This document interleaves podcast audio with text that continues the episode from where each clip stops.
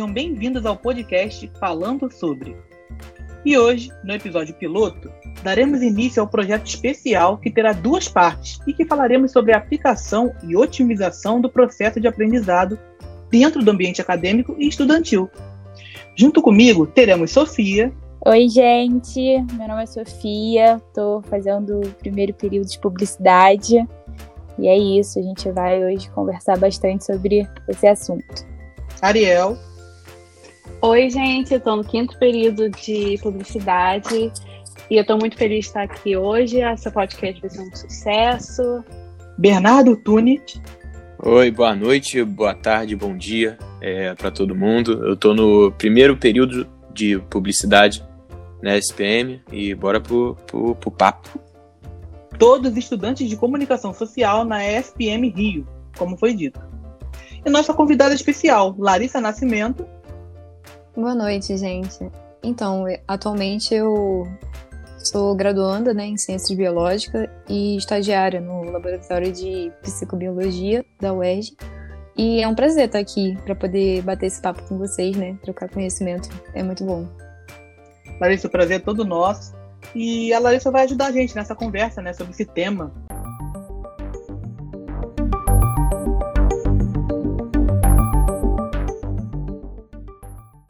Logo de início, né, a gente deve entender que no processo de aprendizado está acontecendo ali diversos processos físicos e biológicos, né? É, a gente tem esse consenso que no cérebro acontece para aprender alguma coisa, né? Está acontecendo diversos processos dentro do cérebro.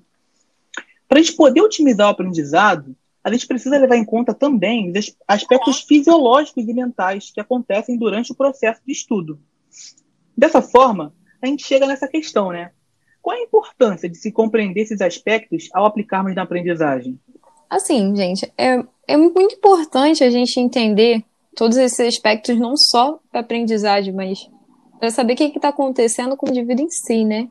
Mas em relação da aprendizagem, a gente, assim, a gente tem a, essa compreensão, ela dá passo para a gente poder criar estratégias, sabe? Para facilitar a aprendizagem de pessoas. Então, você consegue incluir mais pessoas em diferentes técnicas de aprendizagem. Exatamente. E é dessas técnicas que a gente vai falar hoje, né, Larissa? Sim. Então, é, a gente pode, primeiramente, se perguntar, né? Quais formas de aprendizado é, vamos começar de baixo, né? Quais formas de aprendizado a gente acha que é menosprezado pelo sistema de ensino hoje? Porque atualmente a gente tem vários tipos de inteligência, né? É, existe alguma que não é utilizada? Eu acho que, começando assim, eu consigo entender que são muitas que não são utilizadas, uhum. né, no sistema de ensino Sim. atual. O que, que vocês acham? Assim, por uma experiência pessoal, né, fora falando de aluno para aluno, eu muito pouco vi uma aprendizagem mais prática, sabe? Geralmente é muito teórica, já que é uma coisa colocada pelo sistema, né? Então, a ementa, é, ela já é tabelada e restrita. Então, só o que for próprio para o mercado de trabalho é que de fato vai entrar na sementa. A gente está vendo isso em preparatórios, por exemplo, que você tem que aprender uhum. rápido, em pouco tempo. Então é só você escutando o professor, uma aprendizagem é, auditiva, ou às vezes visual, em que você olha o que está escrito e tem que fixar, né? E isso para mim é muito ruim. Uhum. Eu acho que assim, como prova disso, né? O próprio Enem, né, que é baseado no decora, decora, decora, decora, Sim. você acaba que não aprende nada, você aprende a gravar, né? Exatamente. Vocês concordam eu com concordo, isso? gente, aí? eu sou a prova viva disso. Eu acho que hoje em dia a gente está, é, principalmente nas escolas, acho que a cobrança está aumentando muito, é, a competição e, e, a quantidade de matéria mesmo. E eu acho que os, nem os professores eles têm essa liberdade para inserir algum outro método. Eu tive alguns durante o meu ensino médio que, que faziam músicas, jogos, algo assim, e para mim eram os melhores, eram os que me marcavam e que eu realmente aprendia. É, hoje em dia, assim, se me perguntar fórmulas de física, confesso que não vou saber falar, entendeu? Só aquelas que tinham música, e, e eu acho que esse é o, para mim, é o método que funciona. É aquela coisa que fica chiclete, você grava e acaba aprendendo. É o famoso decoreba, uhum. né? Você falou uma coisa importante, Sofia, que música, né? É, a gente pode entrar em outra, outro quesito, né? Porque a gente tem que entender isso. Eu acho que não é, não é muito discutido que existem várias, mas vários tipos de inteligência. Com certeza. E o sistema, é, principalmente de vestibular, para você conseguir uma universidade pública, por exemplo, é, e isso é refletido no, nos brevetes, né? É só para decorar. E isso abrange, acho que apenas uma, um tipo de inteligência, né? E você exclui todas as outras. Então, alguém que é muito bom uhum. em algo, talvez não, não consiga uma vaga no, no que quer, porque isso não é considerado inteligência dentro Com desse certeza. sistema. E isso contribui para desenvolver várias coisas, né? É, esse sentimento de frustração, porque às vezes a pessoa não é boa em um método de aprendizagem e, e se, sabe, acaba achando que não é bom naquilo e às vezes talvez um, um outro método, ou enfim, até, tipo, inserir mais matérias, não sei, diferentes, assim, não sei se deu para entender. É, eu acho que o sistema tem que ser tem que ser reelaborado, uhum. né, para poder incluir essas outras inteligências. É, na opinião de vocês, é, entrando em outro lado aqui, né, de que forma a ação e recompensa pode, pode estimular o aprendizado? Eu posso falar um pouquinho sobre. É, isso aí é um clássico do Skinner, né? De metodologia de psicologia para aprendizagem, né? Basicamente, você vai ter um reforço, uma punição, para você fazer com que aquela, aquela ação daquele aluno, por exemplo, se repita, né? Você dá uma recompensa quando ele for bom em algum teste, ou você pune quando ele for mal, né? Sendo que isso aí tem que ser muito elevado. E assim, tem tipos diferentes, eu posso falar um pouquinho sobre. Tem reforço e punição negativa e positiva, né? Então, um reforço positivo, você vai aplicar uma coisa alguma ação para que reforce de fato aquela situação, para que aquele indivíduo volte a fazer o, a, a ter aquele comportamento. Eu estava falando que é, até esses dias que um clássico exemplo de punição e recompensa, né, desse do, do Skinner está naquela série é, The Big Bang Theory, e que o Sheldon ele faz um clássico exemplo disso, quando tem uma menina, né, o amigo dele e ele no sofá. Então, quando a menina ela faz alguma coisa que o Sheldon gosta, pede para lavar o prato dele, ou então se desculpa por algo que assim que ele não gostou, ele faz um clássico reforço positivo que é dar o chocolate para ela toda vez que ela acerta alguma coisa que ele goste, sabe? Igual faz com o uhum. cachorro mesmo para adestrar.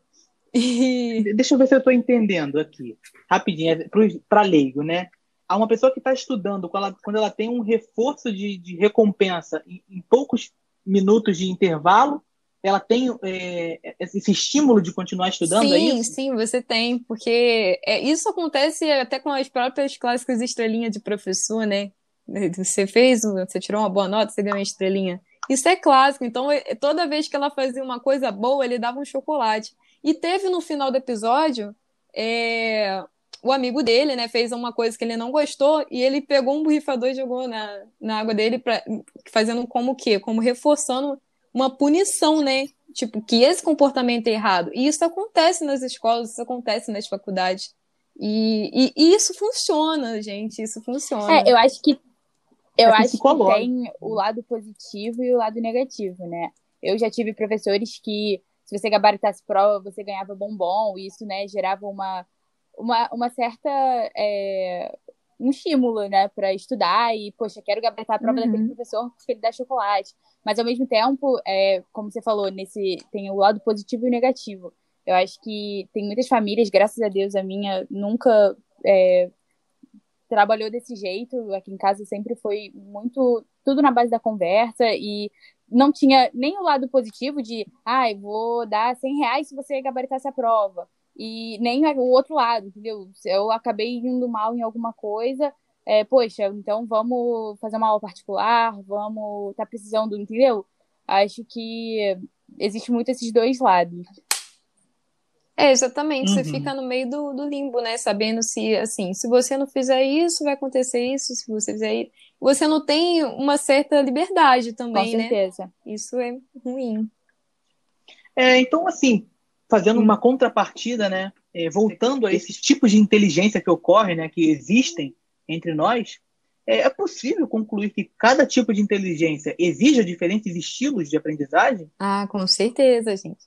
Por exemplo, é, a gente tem um tipo de, de aprendizagem. Falar, começar pelo tipo de aprendizagem, né? Tipo assim, você tem o tipo de aprendizagem visual. Então, as pessoas que têm uma facilidade com essa, essa característica visual, pessoas que tiram muito conhecimento de gráficos, elas vão assimilar muito mais a informação para esse tipo de estratégia. Tem também a pessoa que aprende mais com a prática, que é o meu caso, não sei se é de vocês, mas eu gosto mesmo de botar a mão na massa mesmo, fazer eu. as coisas. Esse dia mesmo, né, eu fui fazer uma atividade em inglês, né, aí eu achei super interessante a plataforma, o nome é WordWall, se vocês se interessarem, né, é, um, é uma ótima plataforma para dar aula de forma diferente, mas que, enfim, eu abri esse site, né, e tinha vários tipos diferentes de você aprender e a matéria, que no caso era preposições, né, em inglês. E eu fiz uma forma é, de quiz, eu fiz a forma de marcar e eu não acertei muito, não, sabe? Mas eu vi lá embaixo que uhum. tinha uma forma diferente, que era a forma por jogo, e eu achei assim incrível. E de fato eu acertei mais né, nessa de um jogo, me prendeu mais, eu me dei, eu me adaptei melhor. Assim, é claro que também vale lembrar que a, a repetição né, de uma atividade ela também é um fator para você utilizar para fixar uma certa matéria. Mas ainda assim foi muito legal usar, aprender jogando, né? É, eu acho que então tá crescendo uhum. bastante esse, esse método de jogos, principalmente, né, nessa, nesse momento Sim. de pandemia que a gente está vivendo. É, já testei o, o Kahoot, o Socrative, não sei se tem mais que eu já tenho utilizado, mas eles são bem legais. Eu acho que ficam uma, uma aula mais dinâmica e eu acabo absorvendo bastante. Ia só comentar que, assim, tem, assim como tem a prática, tem a visual, tem também a auditiva, né?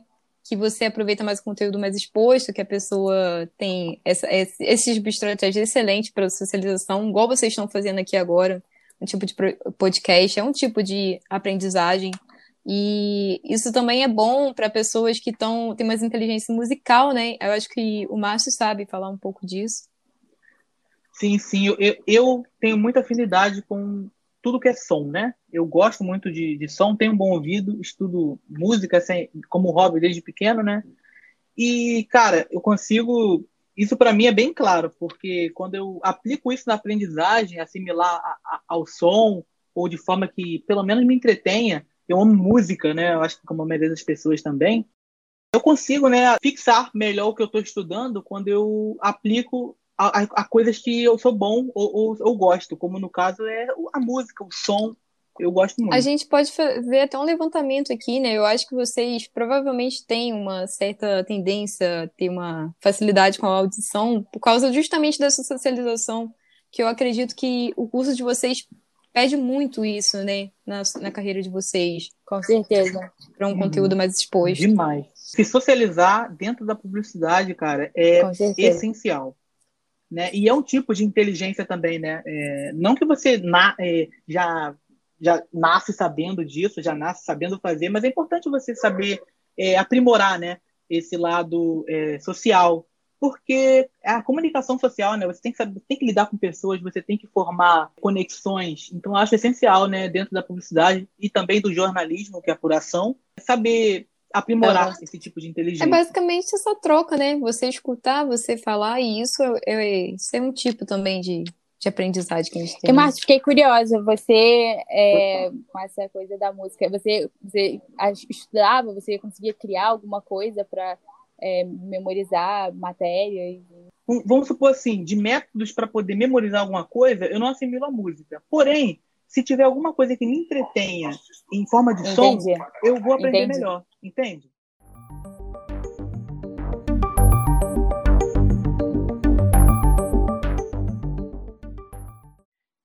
Com relação, né, é, falando agora um pouco mais do social, do, do emocional. Com relação ao aspecto socioemocional na aprendizagem, vocês acham que o ambiente físico contribui para um ruído no aprendizado? Se você estuda num físico, né? ambiente né? que não te faz bem, ou um ambiente que é estressante, obviamente vai afetar tudo, sabe? Como você lida com as coisas, como você Exatamente. estuda o seu dia a dia. Total, gente. E a gente já pode partir para um, um outro quesito que é, já que a gente está falando de ambiente, né? Acho que a maioria aqui estuda em uhum. casa, né? É, ainda mais agora que a gente está vivendo essa pandemia. A pressão familiar ou, ou similares pode Com ser um empecilho também para aprendizado? Então, sim, com certeza. A gente sabe que o ambiente, pô, influencia muito na gente. Eu mesma trabalhei, estou trabalhando, né, ultimamente, com pesquisa que estuda justamente isso, o fator do enriquecimento ambiental, o que, que ele pode melhorar no comportamento. A gente trabalha com ratos, mas isso é totalmente é, mimetizado para nossa realidade, né? Então, sim, o ambiente influencia muito a gente quando a gente muda esse ambiente com coisas que agradem a gente, que no caso do chat seriam os brinquedinhos mais com a gente, pode ser até uma socialização, isso também é um tipo de enriquecimento, né? Mas também, a gente também modifica o ambiente que está ao nosso redor, né? Então, um ambiente tóxico, é claro que ele vai influenciar o nosso comportamento. Então, essa, essa pressão familiar gera muito estresse, sabe? E estresse tem liberação de cortisol e entre outros fatores que vão atrapalhar seu, é, todo o seu rendimento, toda a sua saúde, não só mental, vai gerar frustração, vai gerar cobrança. Então, tudo isso é, vai influenciar nossa, nossa aprendizagem, acaba virando uma bola de neve, porque você fica frustrado, se sente incapacitado, e de fato você vai ficando porque você não se sente motivado mais, podendo gerar vários outros problemas uhum. mentais, né? Eu, graças a Deus, né, Perfeito. eu já tinha falado antes que minha família sempre foi muito tranquila em relação a isso, tudo foi muito na base da conversa, nunca rolou essa pressão, essa cobrança. Óbvio, né, que eles sempre contaram comigo para passar de ano, e era isso, era essa minha obrigação, e eu sempre fiz tudo certinho, nunca precisei de, de juro, não tive nunca nenhum empecilho, mas eu tive muitas amigas que, que sofreram isso com a família, e eu, eu via, né, como isso atrapalhava em tudo, sabe? É, é uma coisa que confunde bastante, enfim, atrapalha bastante na aprendizagem. Eu acho que principalmente a família, né, é, ela é um elemento assim Sim. mais próximo, né, de apoio que a gente Sim. pode ter. Eu acho que quando a gente Exato. não tem um apoio, principalmente dos pais, né, pô, a gente vai ter é apoio o, de É o seu ambiente ali de conforto, é a sua zona de Exatamente. conforto, e quando você tem o conflito, eu acho que torna um, um ambiente né, tenso, você fica.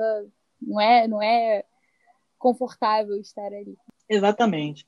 Então, podemos concluir né, que manter a saúde mental com relação ao ambiente externo, né? E quando eu falo ambiente externo, estou falando de casa, estou falando de relacionamento. Então ele pode contribuir para uma melhor fixação, né? Entendimento na área da aprendizagem. Né? Sim, se você se sente confortável no ambiente que você está, seja na faculdade, seja em casa, seu rendimento vai ser melhor não só para aprendizagem, mas com foco na aprendizagem você não vai ter essa distração, essa preocupação com o outro, dos seus problemas. E isso vai permitir que você, de fato, foque no que você está fazendo, no que você está aprendendo. E, assim, né, um, um clássico exemplo, como é que vocês se sentem, assim, quando você briga com a família, com um amigo, e você vai é. estudar depois? É muito difícil. Exatamente. Eu acho que como como exemplo, né, uma para a galera levar aqui fora do podcast, né, a gente pode dar algum exemplo pr prático, né?